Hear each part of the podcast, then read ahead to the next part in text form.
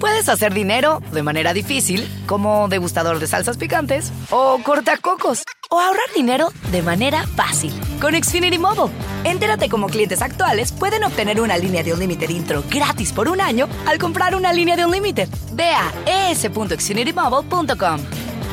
Oferta de línea o límite gratis termina el 21 de marzo. Aplican restricciones. Xfinity Mobile requiere Xfinity Internet. Velocidades reducidas tras 20 GB de uso por línea. El límite de datos puede variar.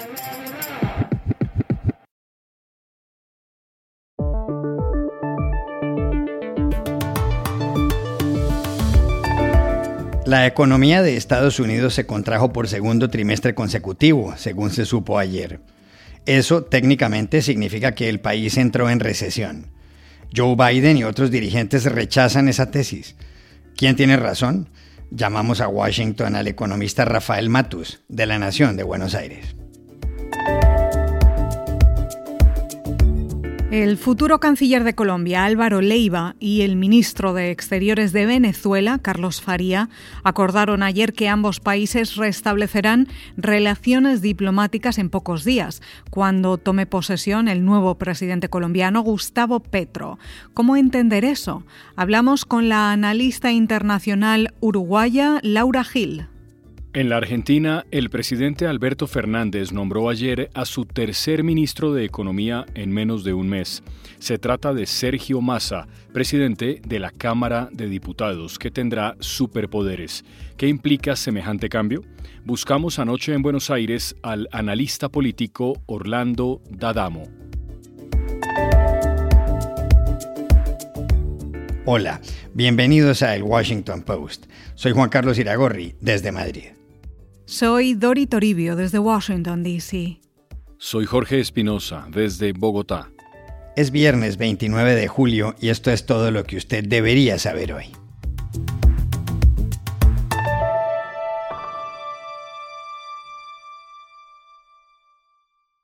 Estados Unidos reveló ayer un dato preocupante en materia económica. El Bureau of Economic Analysis, que en español se conoce como la Oficina de Análisis Económico, dijo que en el segundo trimestre del año el Producto Interno Bruto, el PIB de ese país, cayó un 0,2%. Todo indica que la desaceleración en el consumo, así como la reducción en la inversión privada, sumadas a factores externos como la guerra en Ucrania, contribuyeron a la caída. Pero lo más inquietante es algo más, Espinosa. Sí, Dori, lo inquietante es que esta caída se ha producido después de que en el trimestre inmediatamente anterior, el de enero a marzo, el decrecimiento fuera del 0,4%, y eso permite concluir que Estados Unidos ha entrado técnicamente en recesión. La secretaria del Tesoro, Janet Yellen, no está de acuerdo con esa teoría. Ayer dijo que para la mayor parte de los economistas y de los estadounidenses, la recesión ocurre cuando hay pérdida sustancial de empleo, despidos masivos, cierre de negocios, desaceleración de la actividad del sector privado, caída en los presupuestos familiares y debilitamiento general de la economía, y que eso no se está viendo. Most economists and most Americans have a similar definition of recession. Substantial job losses and mass layoffs, businesses shutting down, private sector activities slowing considerably, family budgets under immense strain, in sum, a broad based weakening of our economy. That is not what we're seeing right now when you look at the economy. El presidente Joe Biden también habló. Dijo que ni el jefe de la Reserva Federal, Jerome Powell, ni banqueros y economistas creen que estamos ante una recesión. El presidente estadounidense señaló que el desempleo está en el 3,6%, muy bajo, y que en su gobierno se han creado 9 millones de puestos de trabajo. Biden añadió que la inversión nacional y extranjera es multimillonaria y que en el sector manufacturero se ha vivido el mayor rebote en más de tres décadas, pues ahí se han creado 613 mil empleos, y que eso a él no le suena a recesión. Both Chairman Powell and many of the uh, um, uh, significant uh, banking personnel and economists say we're not in a recession. But let me just give you what the facts are. in terms of the state of the economy. Number one, we have a record job market of uh, record unemployment of 3.6% today. We've created 9 million new jobs so far, just since I became president. Businesses are investing in America at record rates. Foreign business like SK and others are investing in America. Hundreds of millions and uh, trillions of dollars, sum total. And this is powering the strongest rebound in American manufacturing in over three decades, creating 613,000, 613,000 manufacturing jobs. That doesn't sound like a recession to me. El debate está abierto. Una estadística negativa para la economía estadounidense de este año ha sido la inflación. El aumento de los precios en junio, si se compara con el mismo mes del año pasado, fue del 9,1%, el más alto, ojo, desde 1981. La pregunta es entonces, ¿entró Estados Unidos en recesión, sí o no? Llamamos ayer a Washington al economista Rafael Matus Ruiz corresponsal del diario La Nación de Buenos Aires. Mira, Juan Carlos, en la mayoría de los países del mundo, cuando el, Producto Bruto Interno, que es la medida más amplia de una economía de un país, cae eh, dos trimestres consecutivos, se dice que esa economía está en recesión técnica o en recesión. Es una definición muy sencilla, ampliamente usada por economistas en todo el mundo. Pero en Estados Unidos es más complicado. Eh, las recesiones las declara oficialmente un comité integrado por ocho economistas de una oficina, la Oficina Nacional de Investigación Económica, que toma una mirada bastante más amplia, más holística de qué ocurre en la economía. No, miran solamente el dato duro del Producto Bruto Interno. Ese comité todavía no ha dado su dictamen final. Eh, y para ese comité, una recesión es una disminución significativa que se extiende por toda la economía y que dura más de unos pocos meses. Eh, ante esa falta de, dictamen final hay todo un debate muy candente eh, entre eh, la Casa Blanca, economistas y la oposición republicana acerca de si Estados Unidos efectivamente está o no en recesión. El presidente Joe Biden, la secretaria del Tesoro, Janet Yellen, y el presidente de la Reserva Federal, Jerome Powell, han dicho que creen que Estados Unidos no está en recesión. Eh, Yellen dijo que la economía es, eh, se muestra resiliente, que no ve un debilitamiento generalizado y que por lo tanto no cree que haya habido un cambio en el ciclo. Hay algunos datos que respaldan esta visión, por ejemplo, el consumo sigue creciendo, aunque menos que antes, la inversión y la producción industrial también se sostienen, pero claro, hay otros datos que son un poco más eh, preocupantes. La, bolsa ha caído mucho durante la primera mitad del año. La inflación, como bien sabes, está en un pico en los últimos 40 años y la Reserva Federal empezó a subir la tasa de interés, a meter un torniquete para controlar el costo de vida y por lo tanto eso encarece el crédito, golpea el consumo y puede llegar a frenar lo que se llama un, freno súbito en la economía. ¿no? Entonces, aunque muchos economistas toman eh, la definición tradicional de recesión y creen que Estados Unidos efectivamente ya paró, hay otros que coinciden con la mirada eh, oficial. El dictamen final va a tener que surgir de esta oficina que te decía, la Oficina Nacional de Investigación Económica, que aún debe dar la última palabra.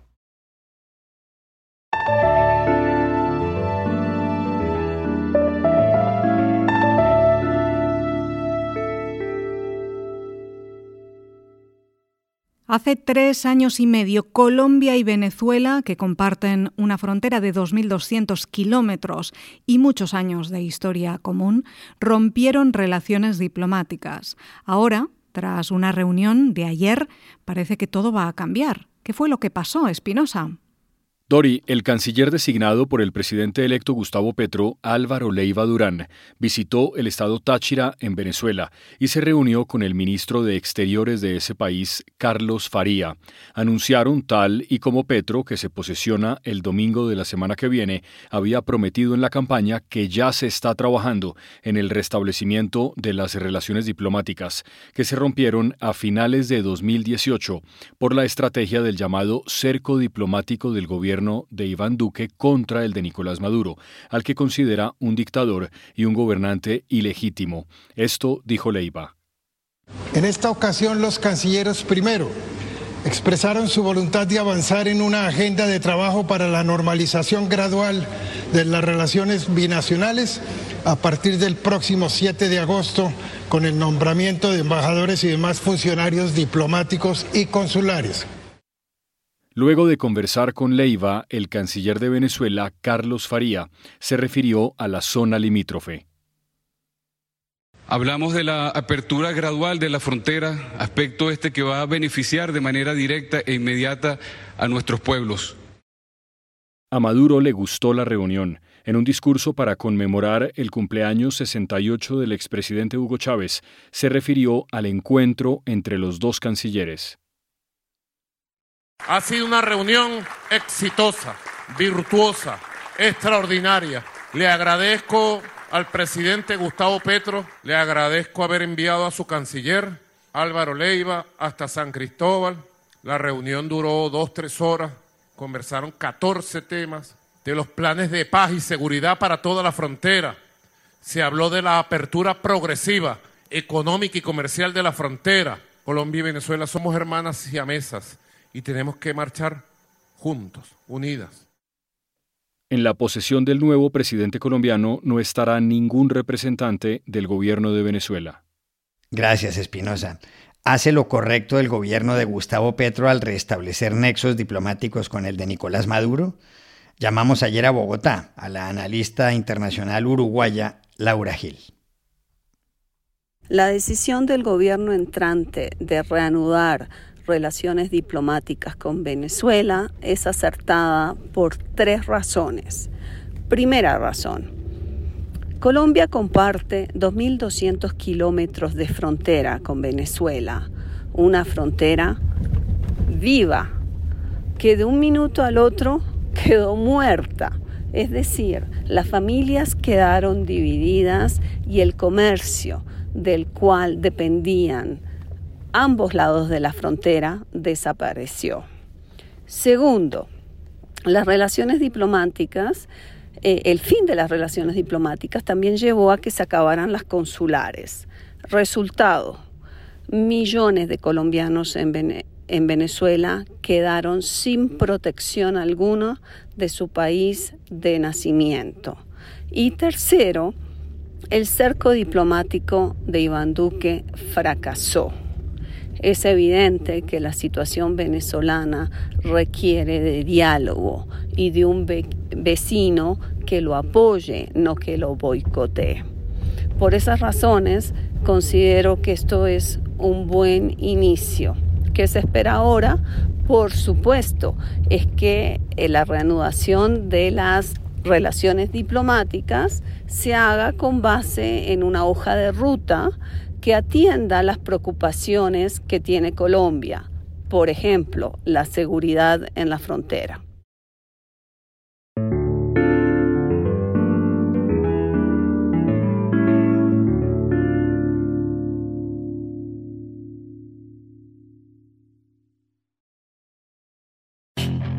Puedes hacer dinero de manera difícil, como degustador de salsas picantes, o cortacocos, o ahorrar dinero de manera fácil con Xfinity Mobile. Entérate cómo clientes actuales pueden obtener una línea de un límite intro gratis por un año al comprar una línea de un límite. Ve a es.xfinitymobile.com. Oferta de línea o límite gratis termina el 21 de marzo. Aplican restricciones. Xfinity Mobile requiere Xfinity Internet. Velocidades reducidas tras 20 GB de uso por línea. El límite de datos puede variar. El presidente de Argentina, Alberto Fernández, le dio ayer un vuelco a su gabinete ministerial. Nombró como ministro de Economía al presidente de la Cámara de Diputados, Sergio Massa, a quien además convirtió en un hombre todopoderoso. Así es, porque Massa, un abogado de 50 años, no solo controlará el Ministerio de Economía, sino también el de Desarrollo Productivo y Agricultura y el de Ganadería y Pesca. Será, en resumidas cuentas, un superministro. Massa es un peso pesado. Dirige el Frente Renovador, que es uno de los tres grupos políticos que conforman el Frente de Todos, la coalición de gobierno. Los otros dos son el Partido Justicialista, el peronismo de siempre, y el sector de la vicepresidenta Cristina Fernández de Kirchner, con quien el presidente tiene relaciones muy tirantes. Sergio Massa, y ojo a esto, es el tercer ministro de Economía de Alberto Fernández en menos de un mes. Luego de la renuncia el 3 de julio de Martín Guzmán, el presidente nombró a Silvina Batakis, que duró 24 días y dimitió ayer. Horas antes, Batakis había regresado de Washington, donde se reunió con Cristalina Georgieva, la presidenta del Fondo Monetario Internacional. Argentina, un país que en el primer semestre de este año tuvo una inflación del 36,2%, le debe al fondo 44.000 millones de dólares. ¿Cuál es la conclusión de los cambios en el gabinete de Alberto Fernández? Hablamos anoche con el analista político Orlando Dadamo, profesor de la Universidad de Belgrano y de la Universidad de Buenos Aires. Bueno, a ver, hay muchos um, matices para analizar en esta situación. Eh, inédita porque uh, se había designado una ministra de Economía hace apenas tres semanas atrás. Evidentemente, una presión interna dentro de la coalición gobernante ha llevado seguramente no totalmente con su acuerdo, al presidente a remodelar su gabinete y poner al presidente de la Cámara de Diputados en una especie de superministerio de Economía. Es decir, que la primera lectura que podemos hacer es que esto es una merma del poder formal del presidente con el objetivo, suponemos, por un lado político, de salvar a la coalición y por otro lado con el objetivo de tratar de parar el tsunami económico que afectó eh, al país en estos últimos 10 días. Por otro lado, la primera reacción de los mercados financieros, tanto locales como internacionales, ha sido positiva. Subieron acciones y bonos de Argentina en el exterior y en el país, lo cual indicaría que hay una buena expectativa con la llegada de esta nueva gestión. Y por último, esto va a significar para Sergio Massa, de quien estamos hablando, la posibilidad, si le va bien, de eh, ser un muy eh, potable y probable candidato a la presidencia en las elecciones de 2023 por la fuerza política del Frente de Todos.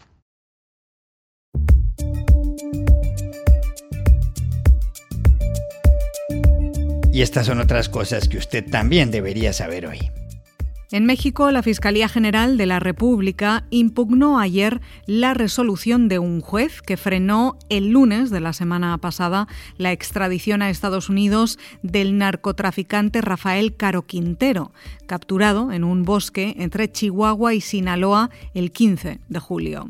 Caro Quintero, uno de los fundadores del cartel de Guadalajara en los años 80, tiene una orden de arresto en su contra por el asesinato en 1985 de Enrique Kiki Camarena, un agente encubierto de la DEA. La batalla judicial, que se puede convertir en un lío diplomático entre ambos países, seguirá el 26 de agosto en una audiencia constitucional. Dos noticias sobre Estados Unidos. La primera, el presidente Joe Biden habló ayer durante más de dos horas con su colega chino Xi Jinping, en plenas tensiones bilaterales por los planes de la presidenta del Congreso estadounidense, la demócrata Nancy Pelosi, de visitar Taiwán, isla que Pekín considera parte de su territorio. Xi Jinping cree que el viaje de Pelosi es una amenaza y le advirtió a Washington que no juegue con fuego.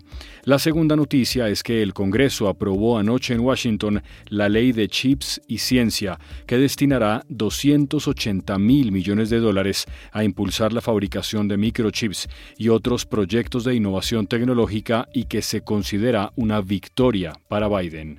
Y aquí termina el episodio de hoy de El Washington Post, El Guapo. En la producción estuvo John F. Burnett. Por favor, cuídense mucho. Y queríamos agradecerles también que oigan este podcast casi a diario. Por eso queremos saber más sobre sus hábitos de escucha para mejorar nuestro trabajo. Tenemos a su disposición una encuesta y nos encantaría saber sus opiniones. Lleva unos cinco minutos rellenarla y está en inglés, eso sí.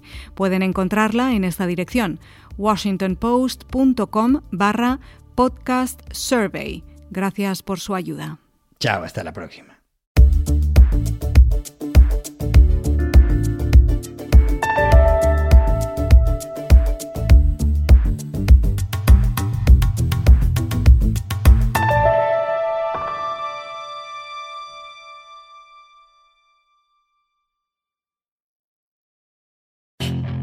Puedes hacer dinero de manera difícil, como degustador de salsas picantes o cortacocos o ahorrar dinero de manera fácil con Xfinity Mobile. Entérate cómo clientes actuales pueden obtener una línea de un límite intro gratis por un año al comprar una línea de un límite. Ve a es.xfinitymobile.com.